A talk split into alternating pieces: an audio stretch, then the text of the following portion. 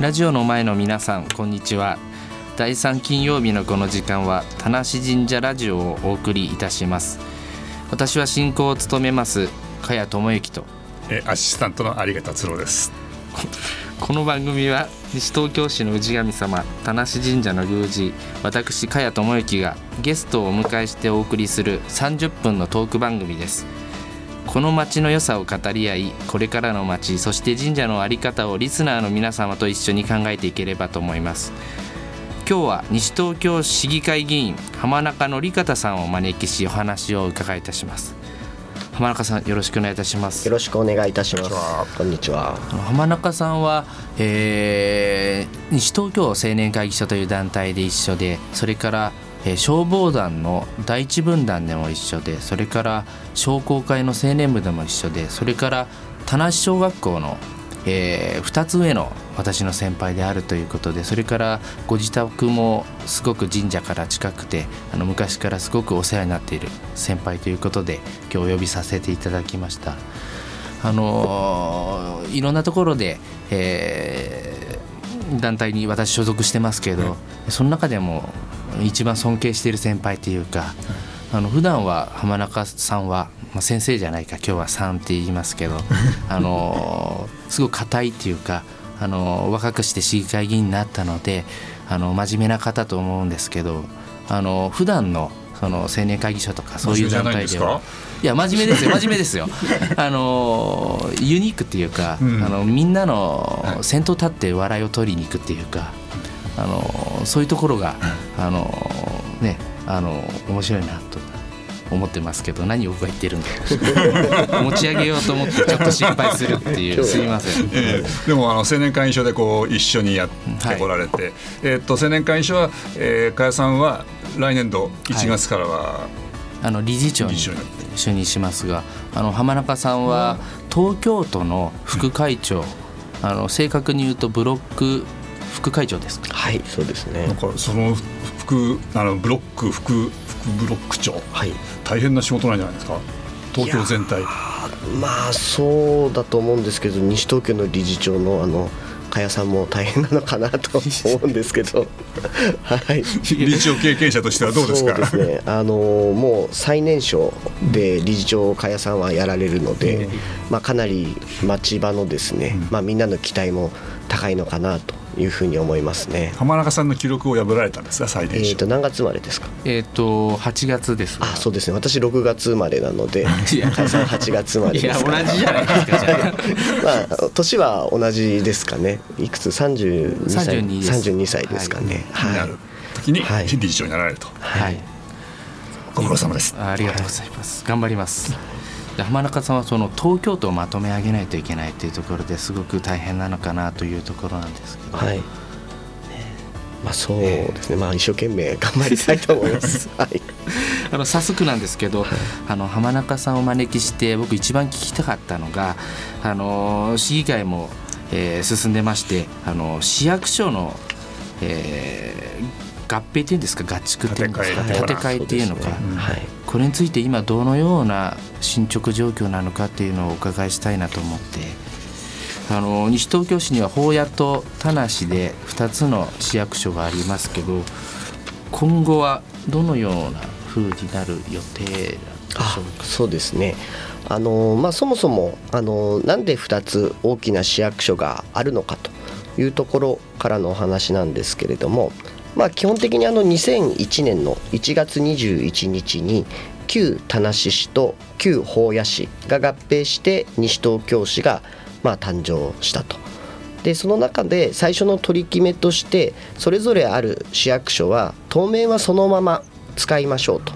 いうことで、まあ、日本でもそうですね上位3%ぐらい2%ぐらいに入るのかな、うん。うん、あのまあもともと全国で、えーと5番目とか田無が5番目ぐらいに狭いのかな？で法屋も7番目とか8番目に。とにかく田無が2番目か3番目？3番目ですかね。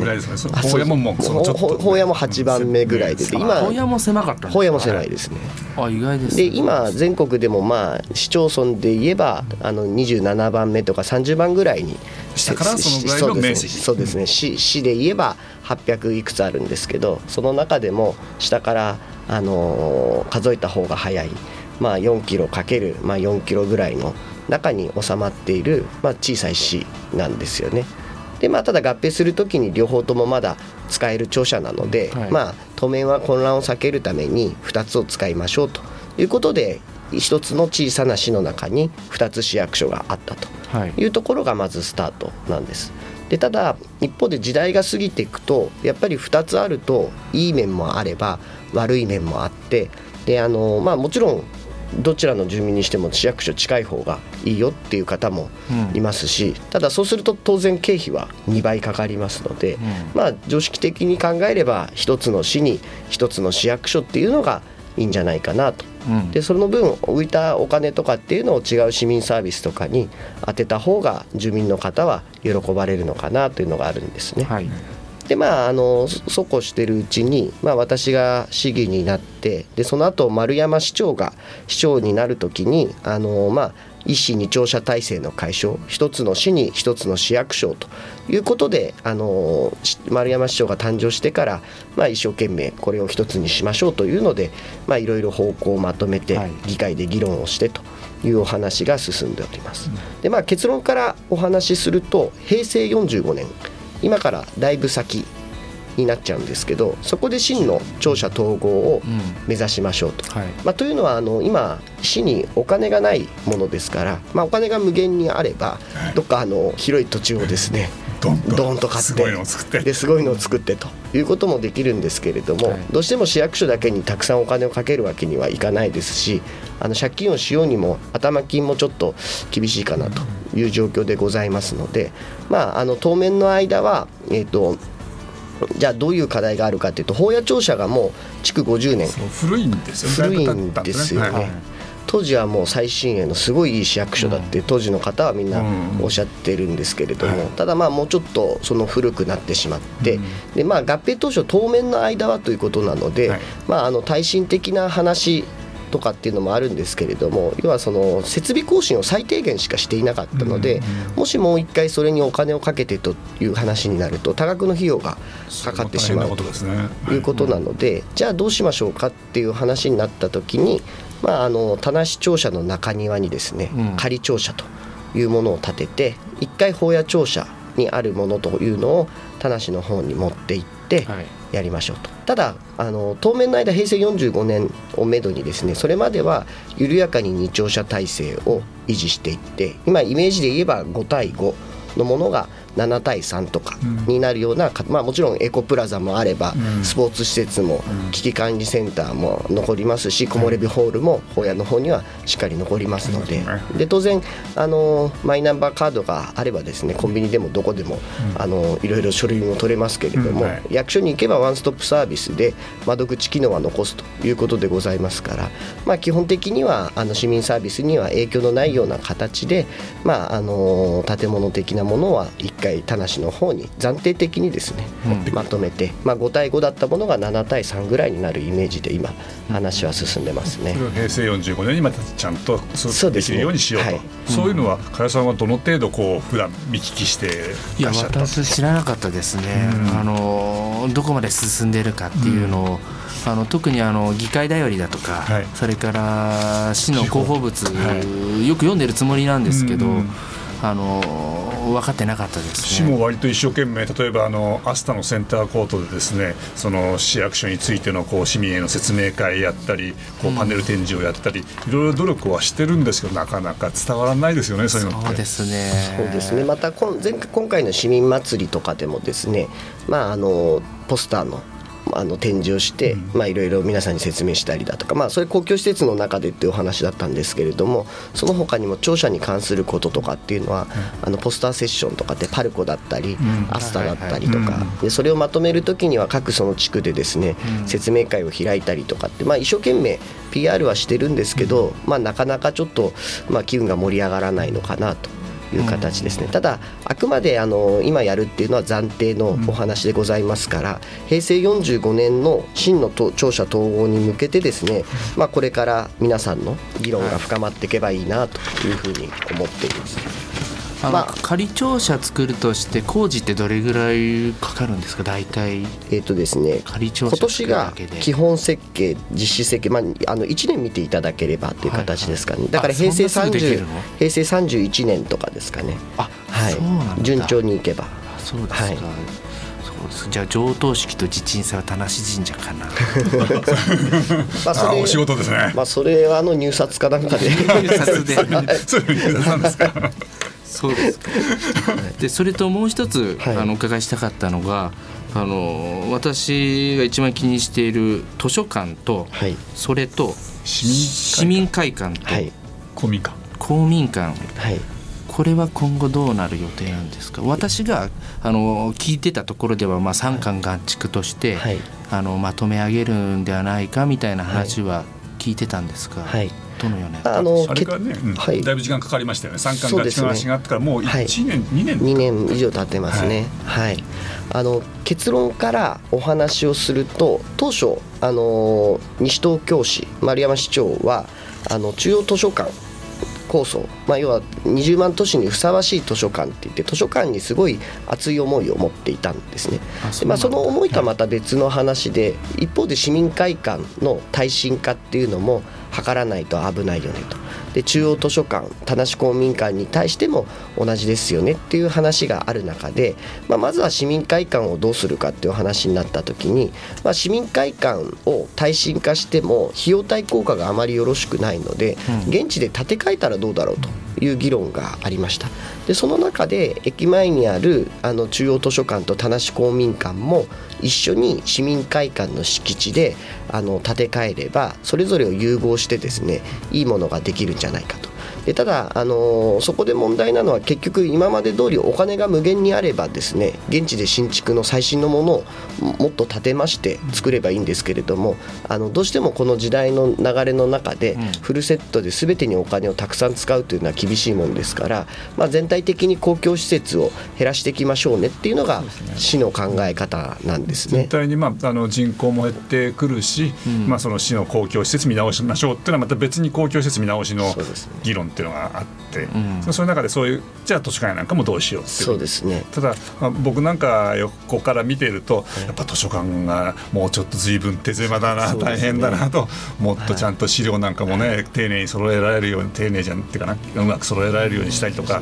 そうするといいななんて旗からはそういうふうに思うんですけども。今図書館ってあの1階と2階もあるんですよ、2階もありますね。2階まで、でなんですね、はい。ああそうなんです、ね。まあ、もちろん地下にもあの倉庫というかですねあ倉庫書家があったりとか。あーなるほど。結構人って埋まってます？すみません私図書館。あ曲 じゃあその話はあの、はいはいはい。えー一曲あの浜中さんなんかリクエストを持ってきていただいたみたいなのでそれを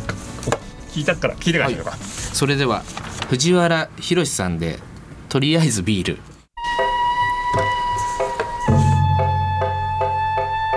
田無神社ラジオ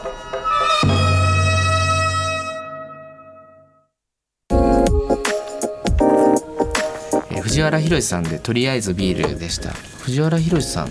は？もうあの地元のスターですから。そうですよあのね誕生日が同じなんですよ。6月23日で。あそうなんです、そうなんですよ。そういったご縁で。そうなんですよ。かしこまりました。地元のスターですから。さっきの図書館の話は、はいで最終的にどういうふうになるっていうえっとですね。まあ、先ほどあの現地で、まあ、市民会館の現地で3つを1つにして、まあ、あの建て替えたらいいんじゃないかっていうので議論をいろいろ時間をかけてしたんですけれどもやっぱりいろんな人の話を聞いていく中でそれを短期間でまとめるのは難しいんじゃないかというふうに市長があの、まあ、政治決断をいたしまして市民会館の現地で3つを1つにするのはやめましょうということになってでこの前全員協議会っていうのがあったんですけどその中で、まあ、中央図書館田無公民館は現地で耐震化をしてしばらく使えるようにしましょうと。市民会館に関してはあのー現地耐震化だとちょっと費用対効果がよろしくないので、まあ、あの民間の資金なんかを活用して現地にあの、まああのまあ、学習室だとか会議室だだとか必要なものは残せるような形でまあいろいろ民間の知恵を借りながら工夫を考えていきましょうと。いずれにしてもまたあの市民の皆さんの声を聞きながら、はい。あのどういうふうに判断していくのかという形になるかと思いますね。す。はい、ありがとうございます、はい。急に話が変わるんですが、えー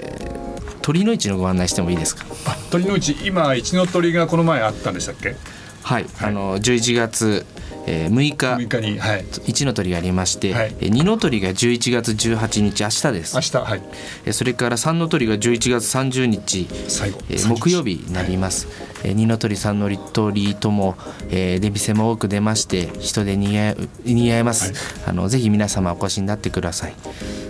神社でこの時期にそういう鳥の市というのをやるわけですよね。はい、あの商売繁盛家内安全のお祭りでありまして、えー熊手市ですね。夜のお祭りですから、えー夜6時ぐらいから、えー、にぎわいますのでぜひお越しになってください。島村俊平さんは？ああのー鳥の市のその2日間は島村俊平さんが手掛けた彫刻の説明会がありましてあの夜の6時から8時のえー2時間の間この間何時でもいいですので来ていただければ我々神主が詳しくえーご説明いたしますのでぜひえーそ本ちらも殿の中も見せていただけるんですか？本殿の中も入れまして。見学もできですね。そうですはい。すごいですね。普段は絶対に入れないところなんで、年に1回だけですか？こ年に1回この時期だけ。の時期だけですのでぜひあのお越しください。この機会にぜひ。まあ雨なんですけどあの明日の予報は。予報はね。予報はい。はまあ雨ですけど、まあ、やりますので。今年はお猿さんは来ないんですか？あのお猿さん来ないんです。あのなんだっけ？あの猿回しのそう前来てたんですけど、まあ、なかなか忙しいということで今年はないんですバンドけどン君ですか？えっとですね、えー雨でなければ、えージャグリングの世界一のチャンピオン呼んでますのでぜひ来てください。雨でなければね。はい。はい、やる予定です。ということで、はい。じゃあ告知をさせていただきました。大切なことですからはい大丈夫ですよ。代わりに僕らができるわけではないのでこれはあの加谷さんの役割ですから。はいはいはい。えっと浜中さんにどうしても聞きたかったことがもう一つありまして、あの西東京市のはい。良いところって言いますか魅力と、それから課題をはい。どういうふうに考えてるのかなっていうことが個人的にも気になりまして。まあ、やっぱり魅力は何ですかっていうふうに聞かれた時に私はやっぱり自分が生まれ育った町ですからあのすごい愛着があって住みやすいしまああのいい町だなというふうに思ってます。でただ、あのまあ、私やかやさんみたいにその昔から住んでる人も昨日引っ越してきた人も、まあ、そこに西東京に住む人が、まあ、この町に住んでよかったなとかこの町にもっと住みたいなっていう愛着の持てるですね、まあ、親しみやすい住みやすい町っていうのをまあ私は西東京市が目指すべきなのかなというふうに思ってますね。はい、課題でいうとどのあたりですか？今後の課題西東京の課題ですか？まああのーこれは西東京だけに限らずですね日本全国の話にもなるんですけれども、まあ、我が国は少子高齢化で、まあ、税収が落ちていく一方であの、まあ、医療費だとかお金がたくさんかかると。でさらにさっきの公共施設の話だとかっていうのも含めてそうなんですけれども、お金はたくさんかかるんだけど税収が落ちていく人口が減っていく、まあ、特に働いてくれる子どもたちがいなくなってしまうと、まあ、こういったところにどういうふうに向き合うのかっていう話になった時に国の大きな話だけじゃなくて一番身近な姿勢で言えば先ほど言った市役所の話もそうですし公共施設全般の話とかっていうのもそうなのそうですし、まあ、介護保険が上がるんじゃないかとか国民健康保険も上がるんじゃないか待機児童の問題もあるし、まあ、いろんな複合的な問題があるので、まあ、その一つ一つにしっかり、あのーまあ、腰を据えてですね、まあ、取り組んでいくしかないのかなというふうに思いますね。まあ、あとは我が我が市特有の話で言えば、まあ、もう合併して16年ですかねもう経ちましたから、まあ、もっとこの2つの市の融合的な話でですね、もっとこう街づくりだとかそういったものがあの盛り上がっていけばいいなというふうに私は思いますね。はいあのちょっと難しい質問かもしれないんですが、浜中さんが思う理想の死とか、はい。こういう死はいいなっていう具体的にどこか区でもいいんですけど。あモデルケースになるような街ってことですか？そうね。ん。まあそうですね。あの私はやっぱり自分の住んでる町がいい、あのなんていうんですかね。要はそのちょっと行っただけじゃその町の良さってわからない住まないとわですよねね。で私はあのサラリーマンの時にあの名古屋あの愛知県の名古屋市の千種区っていうところに住んでたんですけど、まあ、駅から近くてすごい住みやすかったっていうのもあったんですけどただやっぱり知り合いがいるわけじゃないし、仕事で行ってるので、まあ面白いは面白かったですけど、まあ、やっぱり西東京帰ってきたら、まあそれはまずみんな知ってるんで、まあ居心地はいいですよね、は名古屋にいたんですね。い、名古屋ですね。あそうなはいんですね、今おっしゃったその居心地がいいっていうのいいですね。はあ。その愛着っていうもうその居心地なんとなく新しく来た人も、あここ来てよかったとかそうですね。そうやって戻ってこられる方が、はい。あやっぱりここ居心地がいいなっていいですね。あそう林さんどうですか？居心地いいですか？居心地よくはないですよね。まあ、あので海外旅行とかと同じで、日本の外に出たら日本の良さが分かるみたいなはい形で、はいはいまあ、西東京は西東京のいいところがあるのかなと思いますけどね。すいません。変なこといえ言って。いえいえはい。ごめんなさい。あの林さんにあのどうですかなんて振ってしまいましたけども、あのでもやっぱあの皆さんここが住んでてよかったと思う方多いと思うので、その住みやすいっておっしゃってられた部分のね、うん。はい。ぜひ伸ばして皆さんで伸ばしていってほしいなと思います。そうですね。住みよい街になるように頑張りますえー。はい。まあ、ちなみに、はい。田無、まあ、旧、まあ、法屋もそうなんですけど昭和一桁の議会の予算書とかっていうのを見ると、一項一目って一番最初に出てくるのが神社費なんですね。要は、あの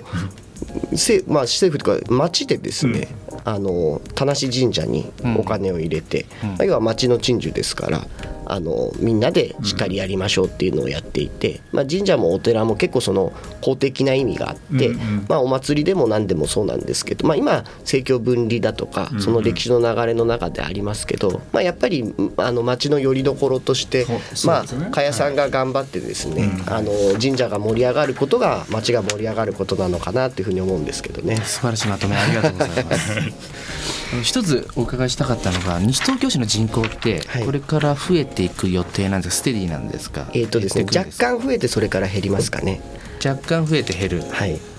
20万超えましたけど、結局もうほぼ頭打ちぐらいなんじゃないかなと。あそうなんですね、えー最後に、えーもう一度藤原宏様でえ藤原宏さんで総持寺温度 あのここであのお別れですので、じゃああの林さんあの浜中さんとあのお別れないです。浜中さん今日どうもありがとうございました。いやもうこちらこそ本当にありがとうございました